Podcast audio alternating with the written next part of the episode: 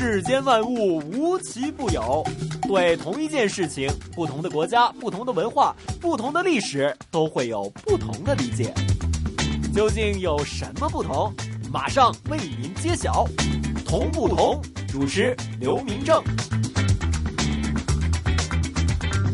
欢迎来到 AM 六二一香港电台普通话台的《同不同》，我是主持人明正。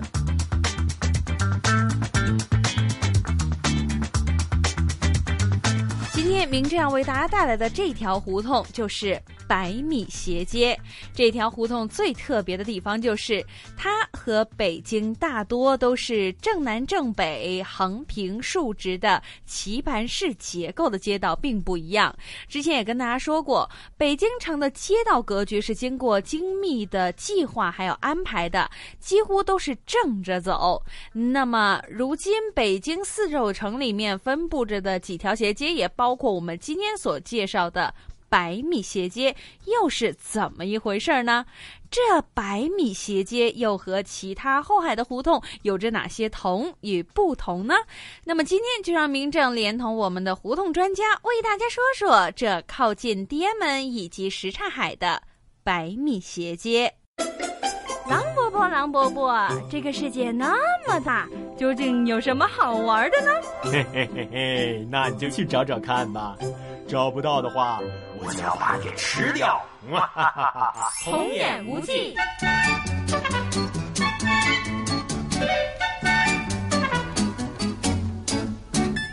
妹妹呀，为了答谢你之前带我去逛这北京胡同，我小红帽决定亲自带你逛一次北京的一条特。别特别的胡同，超级特别的哟！哇哦，小红帽，你要带我去吗？呃，真的非常难得哦。嗯，我妹妹最近是做了什么好事情呀？你做的最好的事情就是帮我一把把狼伯伯给吃趴下了，哈哈，真是过瘾呢！就吃个炸酱面都能够把狼伯伯给吃的哭的稀里哗啦的，哇塞，成功感满满的。还说上次把狼伯伯心疼的呀。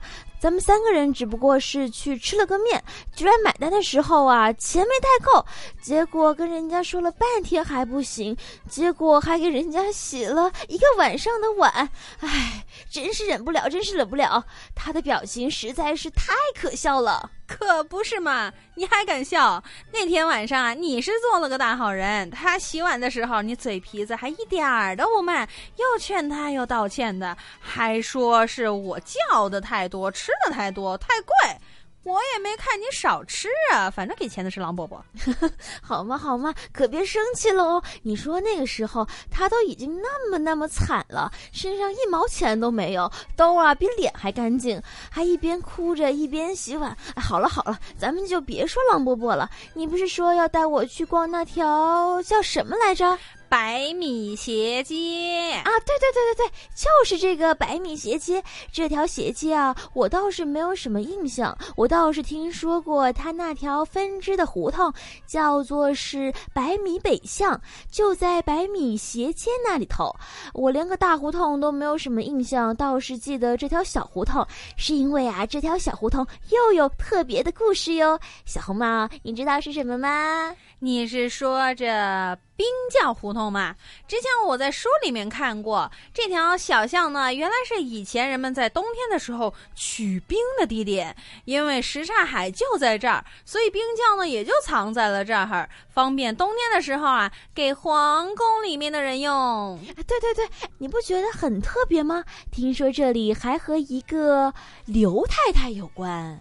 要说到百米斜街的刘太太，就要从解放之后的百米斜街开始说起。这刘太太呢，就是末代皇妃文秀。自从她再婚之后，就住在这条百米斜街。据说在解放之后啊，百米斜街的邻居才知道，你刚刚提到的刘太太，原来就是溥仪的淑妃。文秀，刘振东，也就是她之后的丈夫，因为当过国民党军官，被监督管制、交代问题。在一九五一年，刘振东被解除管制，分配到了西城清洁队当清洁工。何文秀搬到了西城碧才胡同里面居住。哇哦，原来是这样！我刚才呢还听到一位曾经在胡同口开过这个古玩店的老先生就说，当年啊他见过这个文秀很多次，但是今天文秀住过的房子已经是找不着了，倒是张之洞在这里住过的事儿，有好几位老人家都知道呢。有一位八十六岁的满族老人告诉我说，这个胡同西头那座斑驳破旧的大宅门里啊，曾经就是住过西太后的亲信大太监，听说呀，这个资格是比李莲英还要老呢。那咱们是不是差不多要出发了呀？省得让狼伯伯揪着不放。是呀是呀，咱们就快点逃吧。本故事纯属虚构，如有雷同，实属巧合。找找找找不同。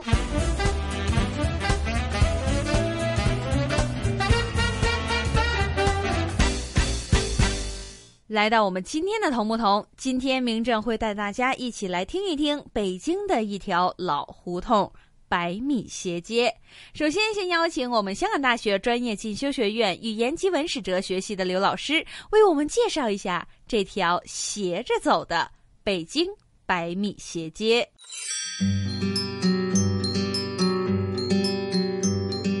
百米斜街东起地安门外大街，南至地安门西大街。出西口就是什刹海荷花市场，路南就是北海公园北门。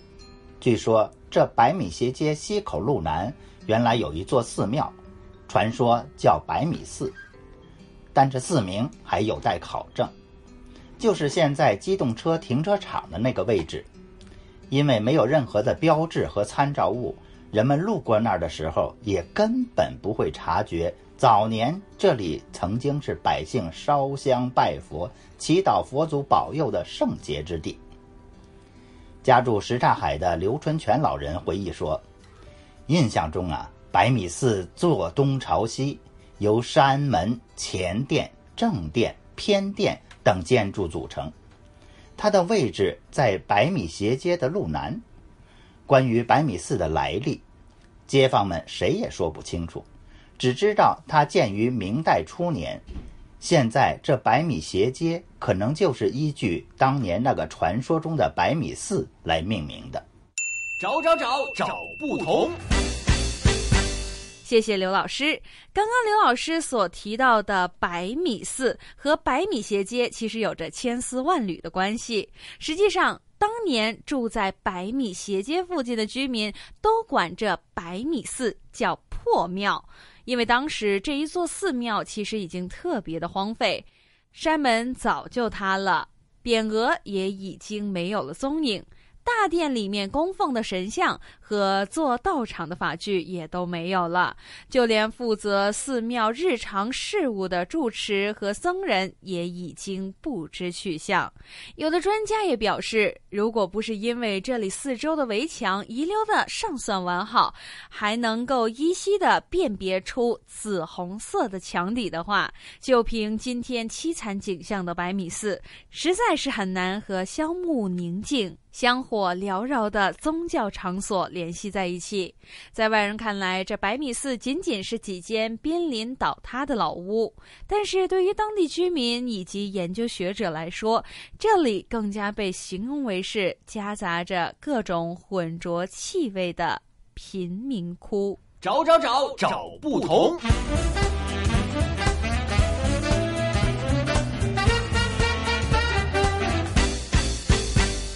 欢迎大家回来！我们今天 AM 六二一香港电台普通话台的同不同。今天明正要为大家介绍的就是北京的百米斜街。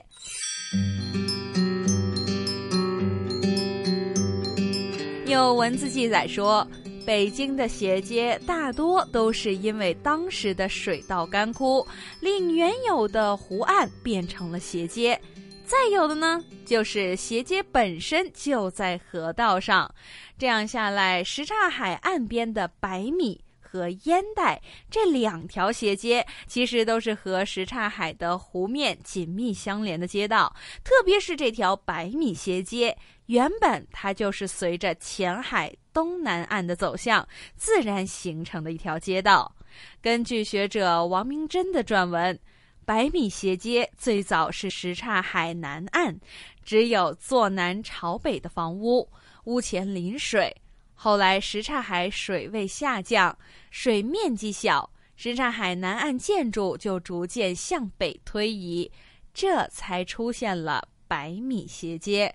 到了清代末年，路北的房子差不多就连成一片了，但此时的房子是后山墙连水面，以后什刹海水域陆续收缩，便出现了什刹海。前海南沿，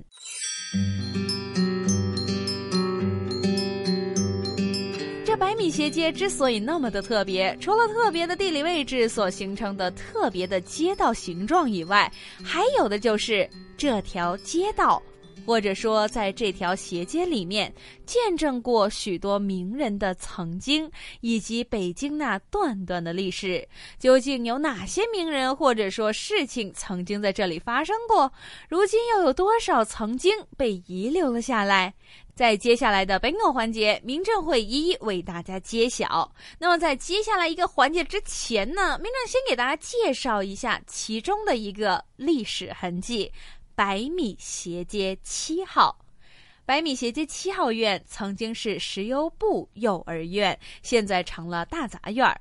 曾经有人为这个院子执笔记下了当年的样子。据说笔者小的时候，曾经在这一座院子里面看见有假山、凉亭、石桌、石凳，地下还是石子镶嵌成图案的用路。路旁是杂花茂草、古柏高松，还有一座气势不凡的二层砖木结构的景观楼。楼上前廊可以看到地安门大街，后窗正对着什刹海水景。在文革的时期，这个院子里面的假山被推平，凉亭被推倒，花木被铲除。遍地盖满了民居。到了今天，那座昔日极管繁闲的观景楼，虽然破败不堪，但是气度犹存，被包围在层层的民居当中，如同鹤立鸡群。世间万物无奇不有，对同一件事情，不同的国家、不同的文化、不同的历史，都会有不同的理解。究竟有什么不同？马上为您揭晓，同不同？主持刘明正。小不同时间到，你找到了吗？同不同？Bingo！答案揭晓。欢迎大家回来，我们今天 AM 六二一香港电台普通话台的同不同？我是主持人明正。天要为大家介绍的就是北京百米斜街，位于什刹海前海东南侧的百米斜街是一条古老的胡同，胡同自东北至西南略呈 S 型走向，东口在地安门外大街和后门桥相望，西口在地安门西大街和北海后门相对。根据燕都从考技术。这条胡同早年有一座百米寺，当时就因此而得名。清朝内务府三旗参领衙署曾经设在这条胡同里面的百米北巷。那么，究竟在这一条百米斜街里面，曾经发生过什么样的历史故事以及文人事迹呢？除了我们刚刚所提到过的百米斜街七号院以外，张之洞的故事，原来在百米斜街可谓是不可不提的一位名人以及一段历史。到底有着什么样的故事？让我们马上揭晓。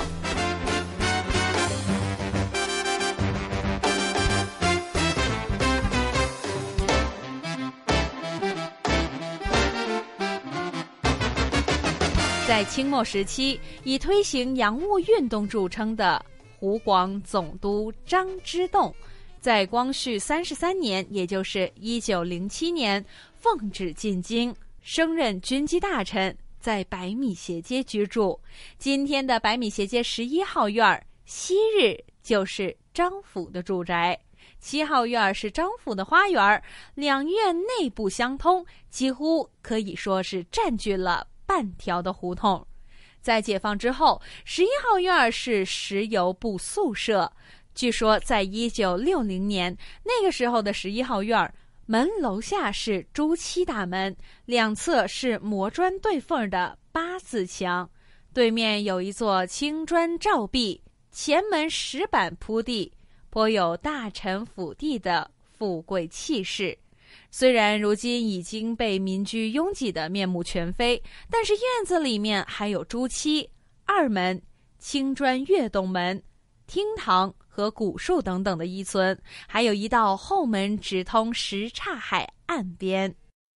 根据张之洞的子孙回忆，以前张之洞每天下午两点钟入睡。晚上十点钟起来办公，吃饭的时候有椅子不坐，喜欢蹲在椅子上吃饭。爱养猫，室内有多达数十只猫。猫在书本上便溺，他也不生气。而张之洞在宣统元间，也就是一九零九年，在这个府邸中去世，终年七十三岁。后来张府的厨师还曾经在百米斜街开过一座名叫。会贤堂的饭馆，找不同时间到，你找到了吗？同不同？Bingo！答案揭晓。回来，我们今天的同不同？今天明正带着大家走进北京后海的一条胡同——百米斜街。刚刚我们讲述了张之洞以及百米斜街七号院的故事，那么接下来让我们继续来揭晓那些曾经在百米斜街发生过的历史事件以及名人事迹。相信看过电影《末代皇帝》的人都知道，淑妃文秀一九三一年二十二岁的时候在天津和溥仪离婚的事情。而这位淑妃就是末代皇妃文秀。据说文秀的堂侄女儿富强的回忆文章说，文秀离婚的时候虽然得到了五万五千元的赡养费，但是支付了律师费、酬谢过了帮忙的亲戚以后，手中只剩下了两万六千元。文秀回到北平，曾经担任过小学教员。后来因为不堪好事猎奇者骚扰，只干了一年多。后来就在德胜门内大街刘海胡同买了一座九间房的小院居住。因为养尊处优的关系，坐吃山空，再加上北平沦陷时期被坏人敲诈勒索，生活日渐穷困。后来卖掉了房产，辞掉了佣人，投奔到了穷亲戚家借住。糊过纸盒，还糊过纸盒，摆过烟摊儿，甚至还在工地上当过丹泥送砖的小工。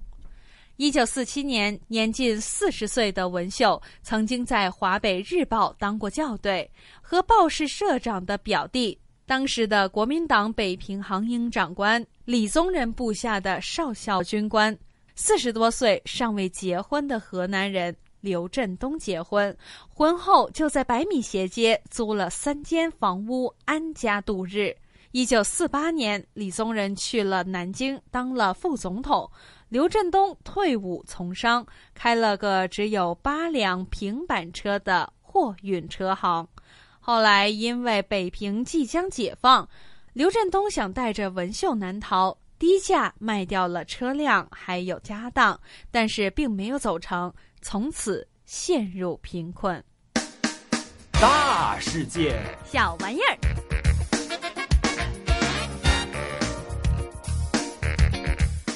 欢迎我们今天同不同的最后一个小环节，就是我们大世界小玩意儿。今天要为大家介绍这个玩意儿呢，依然是一种好吃的，而且在胡同里面呢，可以说是一片独特的风景，就是煎饼。煎饼果子呢，其实是起源于天津市的一种以面糊摊制而成的煎饼，再在饼上打上鸡蛋摊开。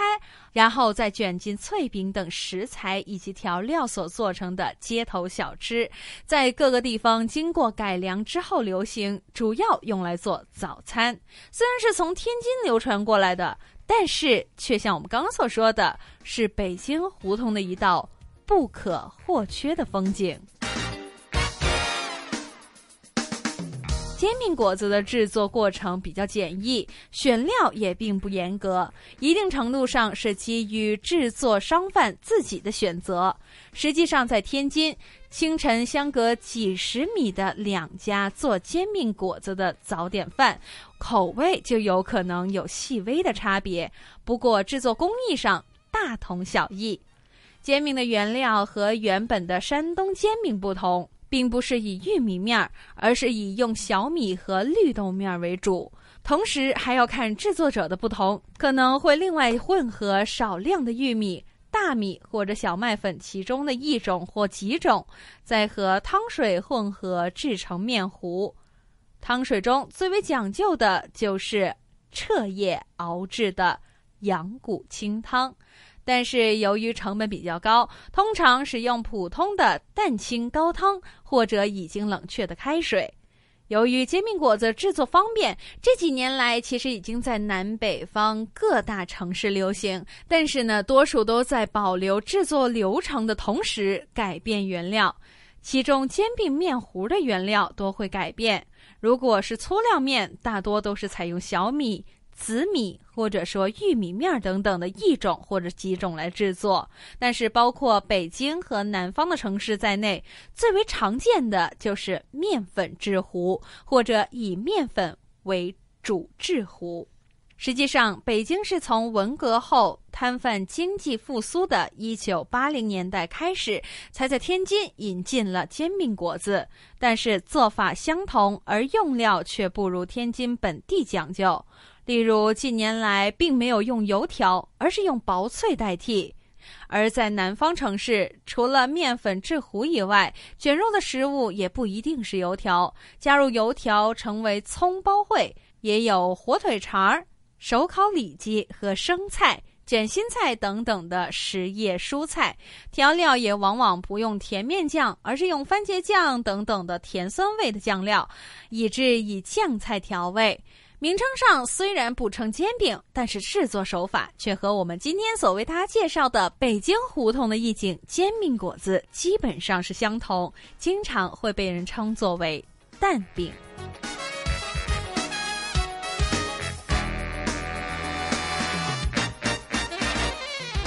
这一集的同不同的时间就差不多了，下一集同不同，明正继续为您带来更多的同与不同。想知道更多同不同的资讯，请继续留意我们 AM 六二一香港电台普通话台的同不同节目。谢谢大家的收听，我们下次见。